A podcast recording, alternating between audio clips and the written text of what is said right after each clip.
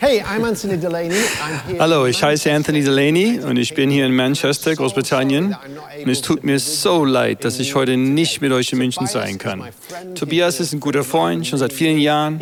Er hat uns bei einer Konferenz ausgeholfen und ich habe ihn schon oft getroffen in Portugal und an anderen Orten und auch hier in England. Und ich habe mich richtig darauf gefreut, euch in München zu besuchen. Ich leite eine Kirche hier in Manchester und der heutige Sonntag wurde vor langer Zeit eingeplant.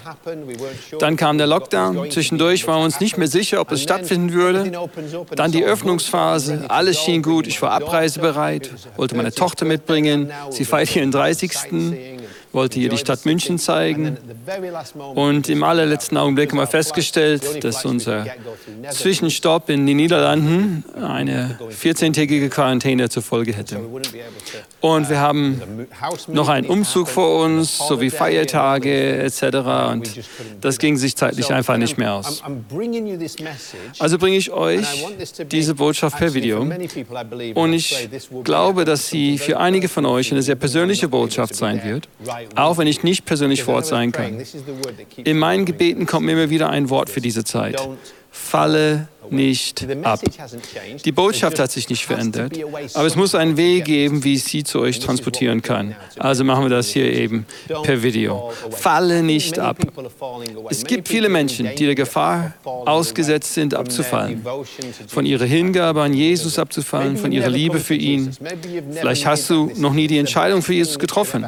Es ist die beste Entscheidung, die du je treffen könntest. Ich war damals 21 Jahre alt, ich war Polizeibeamter, ich war für Demos Und Ausscheidungen eingeteilt, war auch im Drogendezernat in der Stadt. Und eines Abends war ich in einem Club und sah ein hübsches Mädchen, das am Tanzen war und recht cool aussah. Ich habe mich ihr genähert, ich wollte mit ihr auf ein Date, ich wollte sie auch küssen, aber das, das Einzige, was sie mir geben wollte, war das Evangelium. Also hat sie mir eine Bibel geschenkt und ich habe dieses Buch gelesen und mein Leben war danach komplett verändert. Alles in meinem Leben wurde besser, nachdem ich es Jesus übergeben habe. Ich sagte Nein zum alten Leben und Ja zum neuen Leben. Und nachdem ich verstanden hatte, was Jesus für mich und dich gemacht hat, er hat den Preis bezahlt für jeden Fehler, den ich gedacht, gesagt oder getan habe. Mir war bereits vergeben und ich bin ewig geliebt. Nachdem ich diese Liebe aufgenommen habe, wurde ich in ein Abenteuer gestürzt, eine ewige Laufbahn voller Spannung. Viel aufregender als mein Polizeidienst. Und anstatt Türen einzutreten, konnte ich jetzt Teil der Kirche werden und die Tore der Hölle eintreten. Und nichts und niemand wird uns dabei aufhalten, wenn wir es so tun, wie Jesus uns das gelehrt hat. Das ist der Inhalt dieser Einladung. Du wirst in eine großartige, internationale, ewige Kirchenfamilie mit Brüdern und Schwestern aufgenommen. Es besteht aber die Gefahr, dass wir auch da rausfallen können, dass wir von Jesus abfallen können, dass wir die Gemeinschaft aufgeben. Und ich sehe Umfragen, Statistiken in letzter Zeit, die aufzeigen, dass Leute langsam wegbleiben.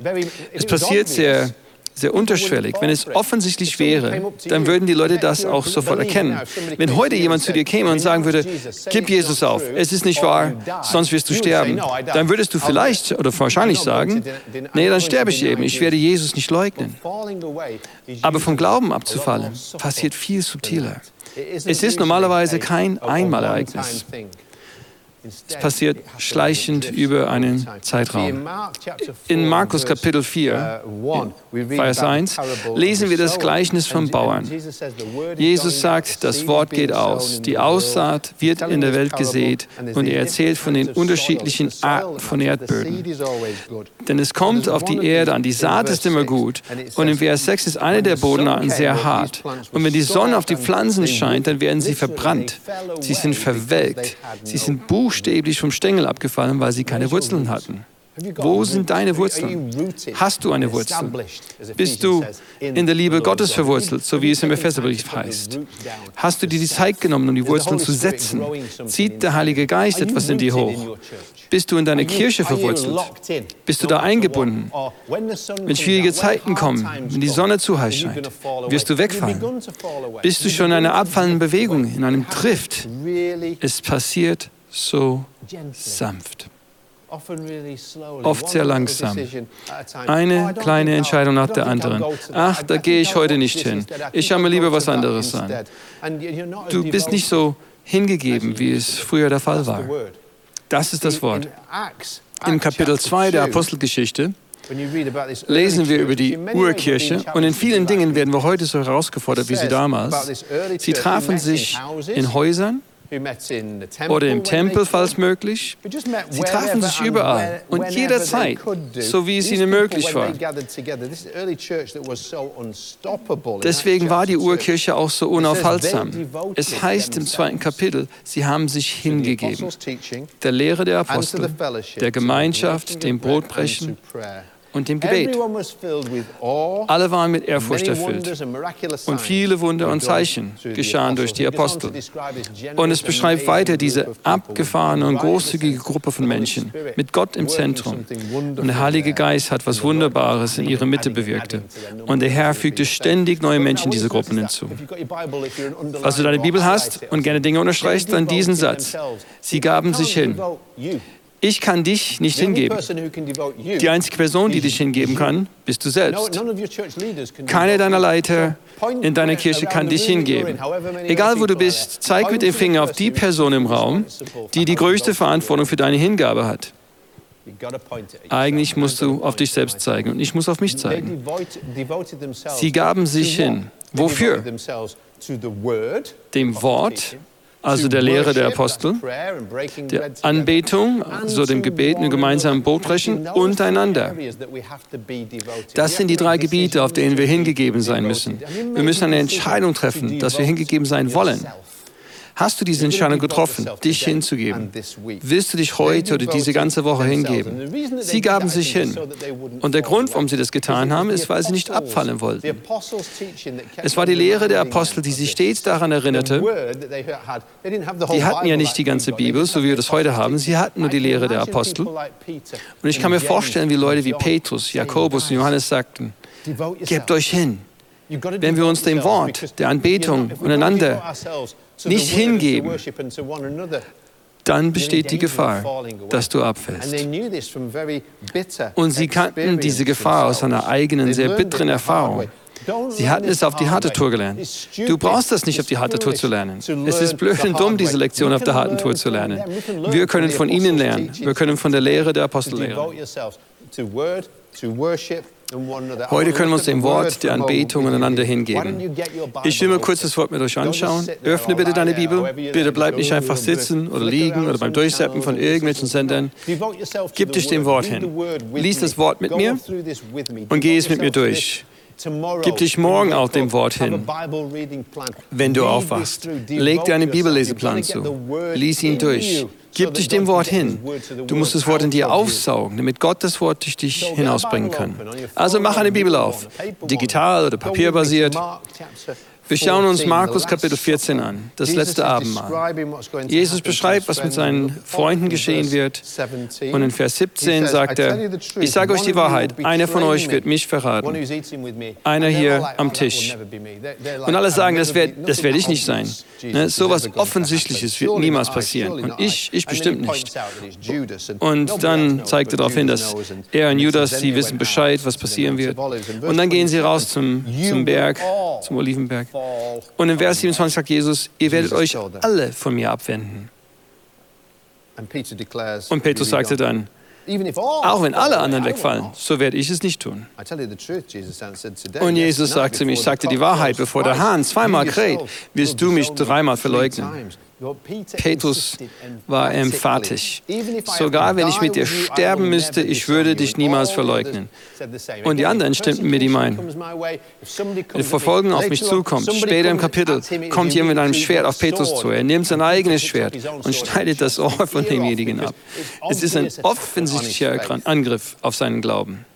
Uh, Später in der Geschichte heißt es, wenn der Verräter kommt, dass das Ohr von dem Diener des hohen Priesters abgeschnitten wurde. Und dann redet Markus über einen jungen Mann, der Jesus verfolgte und nur ein einfaches Leinenhemd anhatte. Wisst ihr, wer das ist? Das ist Markus, der hat sich selbst in diese Geschichte hineingeschrieben. Und als sie ihn festnehmen wollten, ist er nackt davon geflüchtet. Und dann will er bekannt geben, dass er selbst weggerannt ist, sogar nackt, weil er so viel Angst hatte nach dem, was passiert war. Und was war passiert? Nun sind sie verstreut. Die Jünger waren verstreut. Die Bibel spricht im Buch der Prediger davon, dass man sich selbst nicht wärmen kann wenn man alleine ist. Wenn du alleine kämpfst, wirst du auch nicht gewinnen. Wenn wir aber zusammenkommen, die Bibel spricht von einem Seil aus drei Stringen, kann nicht so schnell reisen, vor allem wenn Jesus mittendrin ist. Dann im Vers 53 heißt es, sie haben Jesus zum hohen Priester gebracht. Und alle führenden Priester und Älteste und Schriftgelehrten kamen zusammen. Und Petrus folgte ihm mit großem Abstand. Wusstest du, dass es möglich ist, Jesus mit einem großen Abstand zu folgen. Ist der Abstand zwischen dir und Jesus in diesen Tagen eher geringer oder größer geworden? Während dieser Zeit des Lockdowns oder wie auch immer das in deinem Land heißt, bringt dich dieser Zustand von Jesus weg oder zieht es dich zu ihm hin? Was passiert nun mit Petrus? Weil die zwölf Jünger nicht mehr zusammen sind, ist er seine Kumpels nicht mehr dabei, die mit ihm zusammen sagen, ja Jesus, wir lieben dich, wir sind für dich da. Jetzt ist er allein und folgt Jesus nur mit einem großen Abstand. Bis in den Innenhof des hohen Priesters hinein. Dort saß er mit den Wachen. Er saß mit dem Feind zusammen. Er hat seinen Umgang ausgetauscht und wärmt sich am Feuer. Irgendwie musst du dich ja wärmen. Und das Feuer in Petrus ist ja ausgelöscht. Und nun versucht er sich am Feuer zu erwärmen. Da gab es, gibt es eine alte Geschichte über einen Prediger von den Baptisten in England, der hieß Spurgeon. Ein junger Mann kam mal zu ihm und sagte, ich brauche keine Kirche, um ein Christ zu sein. Ich muss nicht in deine Kirche gehen, um ein Christ zu sein. Und Spurgeon hat sich gar nicht mit ihm angelegt. Er nahm mit einer Zange ein Stück brennender Kohle aus dem Feuer und legte sie daneben. Und sie kühlte natürlich ab. Und sie verlor sehr schnell ihr Feuer und ihre Glut. Und dann schaute er den jungen Mann an und fragte ihn, ob er die Lektion verstanden habe. Du kannst das hier nicht alleine. Leute, hört mal zu, wir müssen Wege finden, wie wir, aus, wie wir uns dem Wort hingeben können. Wir müssen Wege finden, wie wir uns der Anbetung hingeben können. Auch dann, wenn Reisepläne über den Haufen geworfen werden, auch wenn geplante Besprechungen nicht stattfinden, wirst du einen Weg finden, wie du dich mit Gott treffen kannst. Wirst du einen Weg finden, wie du dich mit seinem Wort treffen kannst? Wirst du einen Weg finden, wie du dich mit anderen treffen kannst? Vor Jahren habe ich eine Frau aus Nordkorea kennengelernt. Sie hat ihr ganzes Leben dort unter Verfolgung gelitten. Sie wurde verhungert, sie wurde in Konzentrationslager gesteckt. Und sie hat uns die Geschichte erzählt, wie sie eine Kirche im Toilettenraum vom Konzentrationslager gegründet hat. Sie sind eben in den Toilettenraum gegangen, weil es der Raum ist, der am meisten gestunken hat und die Wachen sind dann hier reingegangen. Und sie und einige andere Christen haben sich dort getroffen, haben zusammen gebetet und im stillen Gott angebetet. Also sie durften natürlich nicht laut singen. Aber nichts hätte sie davon abgehalten, Gott anzubeten. Was hält dich davon ab, Gott anzubeten? Bist du der Anbetung hingegeben? Werden wir unabhängig, unabhängig von den Umständen Gott anbeten? Haben wir ein Herz wie David? Wann hat David Gott angebetet? Ständig hat er es getan. Er war ein Mann nach dem Herzen Gottes. In so vielen Phasen seines Lebens sehen wir, dass er ein Anbeter war. Er betet nicht einfach an, er ist ein Anbeter. Heutzutage haben wir Bedingungen für die Anbetung. Zum Beispiel, ich kann anbeten, wenn eine richtig gute Musikgruppe spielt. Wenn mir die Gruppe nicht gefällt, dann brauche ich auch nicht anzubeten.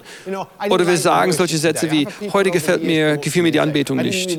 Über die Jahre sind so viele Leute auf mich zugekommen und sagen, ich habe heute nicht viel von der Anbetung gehabt. Und oft habe ich Folgendes zu solchen Leuten gedacht oder gesagt, wir haben nicht dich angebetet, das ist in Ordnung. Wir haben nicht dich angebetet angebetet heute. Wir beten Jesus an. Aber das bedeutet aber nicht, dass ich mich einem Gruppenzwang unterordne. Wenn ich nur dann anbeten kann, wenn ich eine große, glückliche Gruppe um mich herum habe, dann stimmt was nicht mit meiner Anbetung. Ich habe nicht gelernt, mich hinzugeben. Wenn ich, mich, wenn ich Teil einer Stimmung sein muss, ihr müsst mich in Stimmung bringen, damit ich Gott anbeten kann. An dieser Haltung stimmt etwas grundsätzlich nicht. Ja? Es bedeutet, ich habe nicht gelernt, mich der Anbetung hinzugeben. Sie, David, als er als Kind, als er übersehen wurde, sein Vater hat sogar vergessen, dass er existiert, weil er Schafe hüten war. Ja. Da was macht er? Er schreibt Psalm 23. Er lernt in dieser einsamen Situation der Ablehnung, der Herr ist mein Hirte, mir wird nichts mangeln und er lagert mich auf grünen Auen. Nachts, wenn alle anderen auf Partys gehen, zu denen er nicht eingeladen ist, da liegt David aus seinem Rücken ausgestreckt auf den Hügeln und sieht den endlosen Raum des Himmels. Und dann schreibt er Psalm 8. Wer ist der Mensch, dass du sein gedenkst? Ich schaue nach oben und sehe die Sterne und die Größe des Universums und denke an Gott wie groß Gott ist. Wer bin ich, dass du mich so liebst? Er schreibt diese gewaltigen Psalmen im Laufe seines Lebens. Jahrhunderte später sind diese Psalmen für uns noch immer relevant. Wir können sie immer noch nachvollziehen. Er schreibt sie in jeder einzelnen Phase seines Lebens. Wenn du durch die Psalmen liefst, gibst du dich dem Wort hin. Gib dich der Anbetung hin. Und eine Methode ist das Lesen der Psalmen, damit du sie aufsaugst. David ging in keine Schule der Anbetung oder eine Schule für Proleten. Propheten. Es war in seinem Leben. Es war ein Teil seines Lebens. Könntest du einen Psalm oder ein Anbetungslied schreiben, kurz bevor du dich mit einem Riesen anlegst, kurz vor deinem Kampf mit Goliath? Als Goliath den David angreifen wollte, da richtet David seinen Lobpreis wie eine Waffe aus.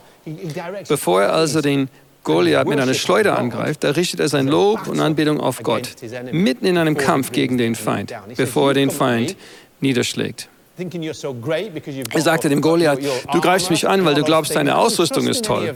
Ich vertraue nicht auf solchen Dingen. Ich trete dir im Namen des Herrn entgegen, den du verhöhnt hast. Und er betet Gott an, er lobt ihn und rennt dann auf den Feind zu. Und er erlebt, wie der Feind niedergeschlagen wird, weil er weiß, dass es in erster Linie ein geistlicher Kampf ist. Könntest du Gott anbeten, wenn du einen nervigen Chef hättest, einen furchtbaren Chef, jemand wie Saul, der König, der den David in seinen Palast holt, wenn Saul schlechte Laune bekommt und wieder einen Anfall hat, wenn ein hässlicher Geist ihn überfällt, dann will er, dass David wieder eine Harfe spielt. Aber manchmal gefällt es ihm nicht, dann wirft er mit einem Speer nach David und versucht ihn an die Wand zu nageln. Könntest du trotzdem einen Psalm schreiben, auch wenn dein Chef dich hasst? Was wäre, wenn er dich dein Leben lang verfolgt und du deswegen auf der Flucht bist? Er schreibt mindestens fünf Psalmen, während er auf der Flucht vor Saul ist. Stell dir das mal vor. Stell dir vor, du hast buchstäblich Angst um dein Leben. Wenn du Angst um dein Leben hast, schreibst du ein Loblied darüber? Singst du Worship-Lieder in einer solchen Situation? Das ist exakt, was David getan hat. Immer wieder, immer wieder. Er war in seiner Haltung der Anbetung so hingegeben, unabhängig seiner Umstände. Er betet Gott an, in jeder Situation, in jeder Phase seines Lebens. Was ist, wenn alles gut läuft? Und sehr erfolgreich ist. In solchen Zeiten kann man immer Gott anbeten. Und David schrieb auch einige Psalmen darüber, wie man zum Tempel hochpilgert, wie gesegnet er war. Aber dann kommt der Tag, an dem alle deine Realitäten entdeckt werden. Wenn alle Menschen deine dunkelsten Geheimnisse, deine schlimmste Sünde entdecken. Und dann wird es öffentlich, auf Instagram und allen Kanälen. Das, worüber du gehofft hast, dass es nie entdeckt wird, und es kommt ja doch raus. Was wäre dein erster Gedanke? Siehe, wenn du der Anbetung hingegeben bist, dann passiert es ähnlich wie David. Ihm ist es passiert und er schreibt daraufhin Psalm 51. Und da steht geschrieben, für den Vorsänger, wenn er glücklich ist, wenn alle in Anbetung sind, nein, wenn die beste Worship-Band spielt, nein. Wann? Als der Prophet Nathan zu ihm kam, weil er zu Bathseba eingegangen war und Mord begangen hatte. Vers 2. Und es war nun alles öffentlich bekannt. Und er sagte, O Gott, sei mir gnädig nach deiner Güte, nach deiner großen Barmherzigkeit. Tilge meine Übertretungen. Wasche mich völlig rein von meiner Schuld und reinige mich von meiner Sünde. Er will einfach nur Gott. Schließlich sagt er, erschaffe in mir, o oh Gott, ein reines Herz und gib mir einen neuen gewissen Geist. Verwirf mich nicht vor deinem Angesicht und nimm deinen Heiligen Geist nicht von mir. Lass mir wiederkehren die Freude deines Heils und stütze mich mit einem willigen Geist. Ich will diese Psalmen verinnerlichen. Viele der Lieder, die wir, die wir heute singen, die sind großartig, wenn du in einer großen Menge stehst. Ich höre sie gern und ich kann mitsingen, aber sie sind nicht für mich geschrieben, weil ich nicht der beste Sänger bin. Es ist für jemanden geschrieben, der die ganze Tonleiter bedienen kann und eine schöne Stimme hat. Und wenn eine gute Worship-Gruppe am Start ist und eine tolle Show abzieht, dann kann ich mitmachen, ja. In letzter Zeit merke ich, ich kehre zu älteren Liedern zurück. Die einfachen Lieder. Die kann ich daheim singen oder wenn ich in der Nachbarschaft spazieren gehe weil ich vielleicht aufgrund von Einschränkungen nicht sehr weit laufen kann. Und dort kann ich sie vor mir hinsingen, aber nicht für mich, sondern für den Herrn. David war ein Mann nach Gottes Herzen. Er war ständig auf der Jagd nach Gottes Herzen. Er konnte nicht anders. Er sagte, so wie ein Hirsch nach frischem Wasser lechzt, so lechzt meine Seele nach dir, oh Gott. Er schrieb bei meinem Psalm, Wohin kann ich gehen, um mit Gott zusammen zu sein? Also An anderer Stelle schrieb er, egal wo er hingeht, Gott wird schon dort sein. Er wollte sich einfach mehr und mehr die Gegenwart Gottes bewusst machen. Jeden Tag, jede Stunde, überall hat er sich der Anbetung hingegeben. Das zieht sich durch sein ganzes Leben. Am Anfang seines Lebens, in jeder Phase seines Lebens. Er tat es, wenn, es oben, wenn er oben auf war und wenn er niedergeschlagen war. Er tat es, wenn Leute ihn mochten oder wenn sie ihn hassten. Er sagte, es gab einen Zeitpunkt, an dem alle ihn verlassen hatten. Sogar seine Freunde wollten ihn steinigen und töten. Es heißt an der Stelle, David hat sich ermutigt und erquickt am Herrn. Hast du das schon gelernt? Hast du das schon entdeckt, deine Wurzeln in Jesus und im Heiligen Geist zu haben? Hast du dich dem Wort und der Anbetung hingegeben. Gleich reden wir darüber, was es heißt, einander hingegeben zu sein. Und dann werden wir zusammen beten. Im Buch der ersten Chronik, Kapitel 29, es ist das Ende von Davids Leben. Das Kapitel endet mit Davids Tod. Es fängt aber damit an, dass er ein Worshipper an. Er gibt sein Bestes, damit der Tempel gebaut werden kann. Er kümmert sich um diese Sache, von der er ein Teil ist. Etwas, das so viel größer ist als er selbst. Das Werk Gottes in seiner Generation. Er ist, er ist und er, er kümmert sich darum, dass das passiert und sorgt dafür, dass es erledigt wird. Und es heißt, David preiste den Herrn mitten in der Versammlung. Und das passiert kurz bevor er stirbt. Und wir alle haben so viel Angst vor dem Tod. Von den Medien getrieben auch. Und als Nachfolger von Jesus will ich nicht sagen, dass ich bald sterben möchte. Ich will auch, ich will aber auch nicht in Angst vor dem Tod leben. Der Tod ist nicht das Schlimmste, was dir passieren kann. Das Schlimmste, was dir passieren kann, ist, dass du ohne Jesus lebst und stirbst. Heute ist der Tag, falls du es noch nicht getan hast, dass du dein Leben komplett an Jesus übergibst. Und damit sagen, dass das alte Leben endet, damit du das Neue empfangen kannst. Wenn das passiert, weißt du, dass es passiert ist. Denn wenn es echt ist, dann kommt auch wahre Anbetung zum Vorschein. In jeder Phase deines Lebens, sogar am Todesbett. Auch in diesen Zeiten habe ich Leute, auch Freunde, sterben gesehen. Über die Jahre habe ich als Pastor auch Beerdigungen mitgemacht. Leute fragen mich, ob es zwischen Christen und Nichtchristen wirklich einen Unterschied im Tod gibt. Und die Antwort ist bei einem echten Christen ja, weil sie wissen, dass es nicht das Ende ist, sondern ein Neuanfang. Sie werden etwas eintreten, das ewig dauern wird. Anbetung, die ewig gehen wird. Wir sollten uns jetzt für dann vorbereiten. Wir werden nämlich dort in einen Gottesdienst eintreten. Er hat ja jetzt schon begonnen. Und die Engel singen schon heilig, heilig, heilig. Also wenn du eine solche Wiederholungsanbetung nicht magst, dann solltest du dich darauf vorbereiten. Heilig, heilig, heilig ist der Herr. David wusste das in seinem ganzen Leben. Und bevor er stirbt, sagt er, dein Herr ist die Macht und die Herrlichkeit, der Glanz und der Ruhm. Alles im Himmel und auf der Erde gehört dir. Jetzt geben wir dir Dank und loben deinen herrlichen Namen. Wer bin ich, dass du mich so großzügig beschenkst? Und das sprengt unsere Vorstellungskraft. Ich kenne dieses Gefühl auch. Warum würde mir Gott vergeben?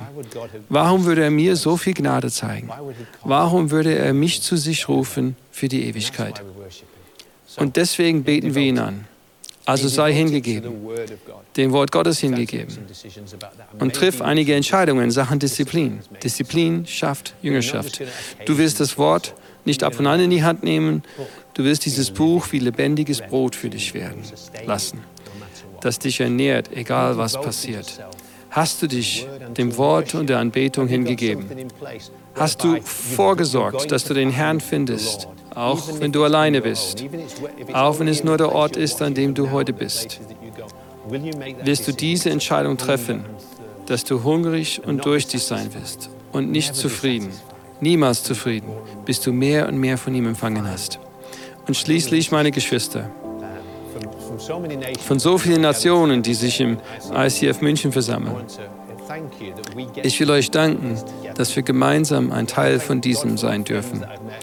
Ich will Gott danken, dass ich so viele Freunde bei ICF habe, die mir immer eine Ermutigung waren. Danke, dass wir gemeinsam hingegeben sein können, dass wir auf unterschiedliche Art gemeinsam anbeten können, weil wir verstehen, dass wir Teil eines Größeren sind eine abgefahrene, internationale, ewige Familie Gottes. Und eines Tages, wenn Jesus zurückkommt, wenn wir da ankommen, dass Menschen von jeder Nation ihn anbeten werden. Die werden sich vor ihm verbeugen.